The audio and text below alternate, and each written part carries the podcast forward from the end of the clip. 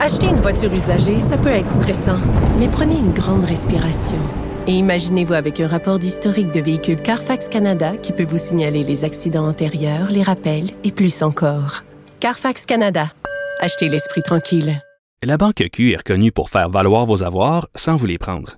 Mais quand vous pensez à votre premier compte bancaire, tu sais, dans le temps à l'école, vous faisiez vos dépôts avec vos scènes dans la petite enveloppe. Hmm, C'était bien beau. Mais avec le temps, ce vieux compte-là vous a coûté des milliers de dollars en frais, puis vous ne faites pas une scène d'intérêt. Avec la banque Q, vous obtenez des intérêts élevés et aucun frais sur vos services bancaires courants. Autrement dit, ça fait pas mal plus de scènes dans votre enveloppe, ça. Banque Q, faites valoir vos avoirs. Visitez banqueq.ca pour en savoir plus. Joignez-vous à la discussion. Appelez ou textez le 187 Cube Radio 1877 827 2346. Alors, on revient sur euh, cette tragédie qui a coûté la vie euh, à la policière Maureen Bro avec euh, André Gélina, sergent détective retraité du SPVM. Salut André. Salut Richard. Quand ça arrive, ça, qu'un policier ou une policière meurt, c'est quoi le, le, feeling chez les policiers? Écoute, c'est de la tristesse, c'est de la colère, c'est de la révolte. Parce que lorsqu'on fait souvent le post-mortem de, de, de l'intervention de la situation, un coup que les, les, les, émotions sont retombées, ben on se rend souvent compte que c'est des choses qui auraient pu être évitables, qui auraient pu être évitables probablement par un système qui est défaillant, puis qui souvent la solution retourne dans les mains des policiers. On nous demande de faire des miracles, mais euh, on, nous autres, on est le bout de la ligne. Je veux dire, il y a des situations qu'on ne peut tout simplement pas régler et des individus comme comme comme on connaît qui, qui a assassiné euh, la, la, sergente. Euh, on en a plein dans nos secteurs, des policiers, des, des individus comme ça. On en connaît tous. C'est des individus qui sont problématiques, c'est des individus qui ont des problèmes de consommation, qui ont des problèmes de santé mentale, c'est des individus qui font peur à leurs voisins. Puis souvent, on est appelé là et c'est souvent des interventions qui sont un petit peu sur la ligne. C'est-à-dire que commettent pas d'actes criminels, mais on sait que ça s'en vient, on sait qu'il y a un potentiel. Mm. On sait que ces gens-là devraient être suivis, mais le suivi est tout simplement inexistant. Puis, tu sais, sur papier, tout fonctionne. Mais dans la vraie vie, là, ces gens-là sont laissés à eux-mêmes. Mais tu sais, ce gars-là, là, bon, euh, cinq fois il a été arrêté, cinq fois il a été jugé euh, non criminellement responsable pour fin de santé mentale, puis là, on l'a libéré alors qu'on a dit qu'il constituait un danger pour le public, mais, mais, on l'a libéré, mais il va avoir des conditions à, à, à, à obéir, à respecter. T'as même des conditions. le gars est en psychose. Penses-tu qu'il va respecter ces conditions, toi? Dis, voyons donc. Ben, tu sais, ça revient à ce que je te dis, hein, tu sais, que ce soit ce genre de conditions-là, que ce soit souvent des conditions euh, des conditions qui sont appliquées avant procès ou même des conditions de libération conditionnelle, on fait toute affaire avec des gens qui sont dangereux. Puis là où le bas blesse, c'est dans l'application et dans le suivi de ces conditions-là. On n'a pas les moyens de nos ambitions. Souvent, on se rend compte que les, les gens ne prenaient pas leur médication, ne respectaient pas leurs conditions euh, lorsqu'il arrive un drame alors qu'on aurait dû, s'il y avait eu un suivi dûment efficace, on aurait pu peut-être intervenir en amont et éviter qu'il se produisent des tragédies comme ça. Et, comme je te disais, c'est que nous, les policiers, on ramasse ben, l'échec total d'un système en bout de ligne. Ben c'est ça, puis tu sais, en même temps, tu as comme les deux mains attachées derrière le dos parce que tu, le sais, comme tu disais, là, vous les connaissez, ces gars-là. tu sais, toi, toi, mettons, quand tu patrouilles dans un quartier, tu les connais, les gens qui, qui vont pas bien puis qui ferment pas juste, comme on dit. Mais, mais tu peux pas les arrêter parce qu'ils ont pas commis de crime, mais tu le sais que ça s'en vient, là tu le sais que ça s'en vient. Soit il va se suicider, soit il va faire du mal à quelqu'un d'autre, mais il faut quasiment que tu l'arrêtes en flagrant délit. Ben, en fait, c'est des bombes à retardement. Ces gens-là sont des bombes à retardement. Puis souvent, s'ils ont des propos suicidaires ou si on, considère qu'ils sont un danger pour eux-mêmes ou autrui de façon immédiate, on va, on va les, forcer à soumettre à une évaluation euh, médicale psychiatrique en les forçant, en les amenant à l'hôpital. Mais le problème, c'est qu'ils sont pratiquement déjà sortis avant même qu'on ait fini de rédiger le rapport. Parce que des fois, il s'écoule du temps, il arrive à l'hôpital et là, le médecin considère qu'il constitue plus un danger de façon immédiate. Parce que ça, c'est la clé. C'est de façon immédiate, pas dans le futur. écoute, mais, mais euh, c'est quoi le pourcentage de, dans une journée d'un patrouilleur ou dans une semaine là, où le pourcentage ce sont des cas de santé mentale justement là, où vous faites quasiment un job de, de travailleur social plutôt qu'une job de police? Ben, euh, tu sais, euh, on, on, on, s'est déjà discuté de ça, toi et moi, quand on s'est rencontrés une fois, puis écoute, moi, je te dirais là que tu as peut-être aux alentours de 60-70% des appels qu'on peut recevoir comme patrouilleurs qui ont à quelque part une composante de santé mentale. Puis, est-ce que la santé mentale a causé le, comportement criminel? Est-ce que c'est la criminalité qui a induit une condition de santé mentale? Puis là-dedans, là, tu, ramènes aussi l'autre variable dans l'équation, c'est la consommation du stupéfiant, l'abus d'alcool, des choses comme ça. Fait c'est un, un mix explosif. Puis évidemment, comme policier, ben, tu es obligé d'intervenir en gérant une menace. Nous, là, c'est très difficile d'intervenir en amont là-dedans parce que c'est hors de notre champ de compétences. Nous, on applique ben les puis les règlements. Je veux dire, nous, là, on gère cette personne-là quand le système a, a, l'a échappé, le système n'a pas fonctionné, le système n'a pas effectué son suivi. Et là, nous, on est prêts à intervenir, mais dans des conditions qui se sont dégradées.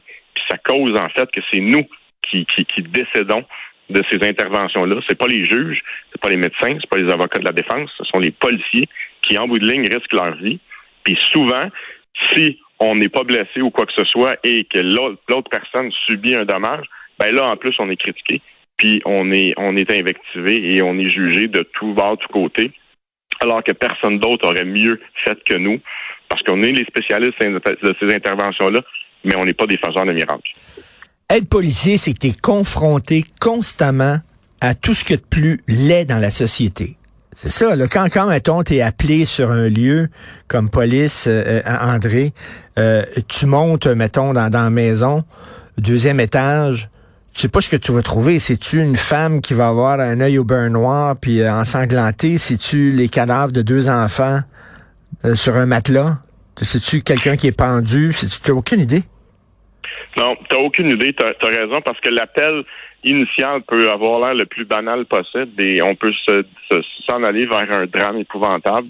Euh, en, fait, c'est ce que les gens faut qu'ils comprennent aussi, c'est que lorsque tu interviens dans un, le domicile familial, c'est généralement l'endroit le plus dangereux à intervenir parce que les gens connaissent leur environnement, savent s'ils ont des armes, savent s'ils ont des couteaux, s'ils ont des bâtons, des choses comme ça, alors que nous, on rentre dans un milieu qui est complètement étranger.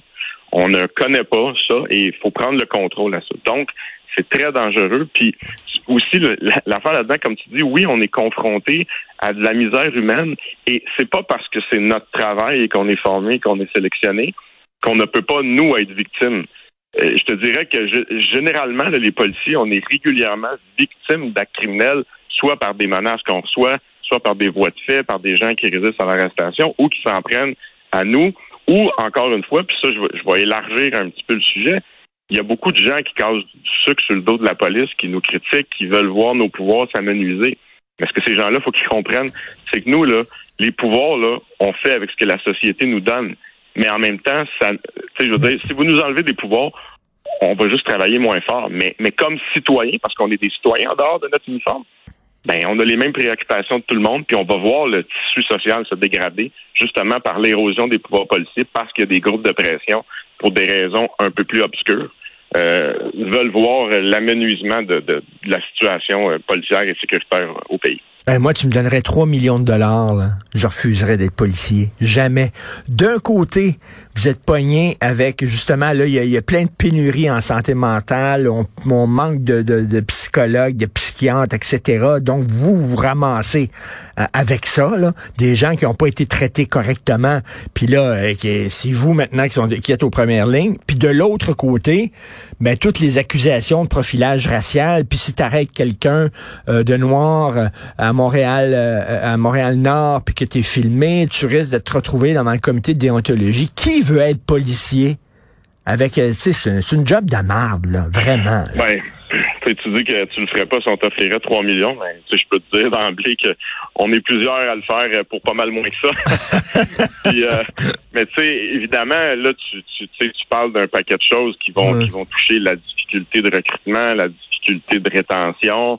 Euh, ça, c'est des sujets qui, qui, qui, font qui font le, comment dire l'actualité de l'heure. Mais en même temps, tu as raison aussi, c'est que plus on va essayer d'attribuer des torts à la police, plus on va essayer de détourner, dans le fond, le mandat initial de la police qui est d'assurer la sécurité publique, plus on va essayer de nous transformer en travailleurs sociaux, ce qu'on n'est pas et qu'on ne sera jamais. Ben, à quelque part, comme je te dis, c'est la situation sécuritaire qui va en souffrir. Puis en bout de ligne, euh, je me questionne vraiment sur les gens qui, qui, vont, qui essayent de nous faire passer pour des, des racistes, des, mmh, des choses mmh. comme ça. Je parlais récemment avec un dirigeant policier, puis il me disait que tu n'as pas idée combien ça occupe le temps du gouvernement et des organisations policières, la question raciale et de profilage, alors que on sait dans la réalité, il y a, oui, il y a eu des cas qui ont été réels, mais c'est quand même une minorité de cas et on a pris cette minorité de cas-là et, on tente d'en créer, de, de, transformer ça en une règle générale, ce qui est absolument faux. Totalement. Non, et le ministre de la Sécurité publique, M. Bonardel, a dit si vous voyez un policier ou une policière, dites-lui merci. Tu en penses quoi? Ben, écoute, on peut pas être contre la vertu, puis je veux dire, c'est parfait, mais tu sais, l'analogie que je vais te faire, c'est un peu comme quand un politicien décède. Les journées euh. avant sa mort, euh. surtout si c'est une mort subite, on, on va le traiter de tous les noms, les gens vont le critiquer, et la journée qu'il meurt, ben là, on va l'encenser. C'était un, grand homme, une grande femme qui a fait beaucoup pour la cause, blablabla. Bla, bla. Vous savez, l'appui aux policiers, ce n'est pas seulement lorsqu'un un policier ou une policière qui se fait assassiner, parce qu'il faut le rappeler, dans les six derniers mois au Canada, il y a eu neuf policiers et policières qui ont été assassinés. Il n'y a pas une autre job au pays où est-ce que tu peux être victime d'un acte criminel, tu peux être assassiné parce que tu t'interposes et tu prends la défense de la population, de tes citoyens. Les accidents de travail, ça existe dans tous les milieux, mais l'unicité de notre travail là-dessus, c'est qu'il y a des gens qui veulent nous tuer parce qu'on s'interpose pour appliquer la loi et assurer la sécurité publique. Puis en même temps, on tolère aussi un, certain... Euh, tu sais, regarde la, caricature qu'il y a eu dans le Devoir récemment. Euh, à CAB aussi, certaines hmm. vedettes se sont euh, pavanées avec ben l'inscription All Cops are Bastards. Euh, il y a des groupes de pression, entre autres, qui, qui encouragent pratiquement la violence euh, envers les policiers. On se souviendra, tu dois t'en souvenir, Yann Lafrenière, le, ministre, quand il était policier, il avait une caricature avec à son effigie, puis il y avait comme une balle entre les deux yeux. Ça, ça, ça, date de plusieurs années. Ben oui. C'est des choses que collectivement on tolère. Est-ce que c'est normal qu'à Montréal, il n'y ait même pas de réglementation municipale qui empêche un citoyen d'insulter un policier? Il y a plein de villes qui en ont. Montréal l'a pas. Ah non. Non, c'est ça là. C'est, ah, une que tous les policiers. Tu as le droit d'insulter un policier puis il n'y a rien qui va arriver. Ben, il y a des villes qui ont une réglementation municipale puis tu peux te faire remettre un constat d'infraction, mais Montréal, ça n'existe pas. Pourquoi? Ben, parce que les élus ont peut-être une certaine propension à penser que ça fait partie de la job. Mais je m'excuse. Mais non, on n'a pas à être des victimes et on n'a pas à C'est bien beau dire merci aux policiers, c'est bien correct, c'est parfait. Pouvez-vous leur donner des bonnes conditions de travail? Pouvez-vous aussi, Madame la mairesse, faire confiance à vos policiers, puis faire en sorte que les policiers sentent que vous les appuyez ce qui n'est pas le cas à Montréal actuellement. C'est bien beau, merci, là, c'est le fun, mais il y a des choses peut-être plus importantes que le gouvernement pourrait faire, nos administrations pourraient faire et qu'ils ne font pas. Merci, et c'est le cas de le dire dans les deux sens du terme pour ta chronique puis la job que tu as faite, André. Gélina, merci beaucoup. Bonne journée. C'est apprécié, Richard. Bonne journée, bye.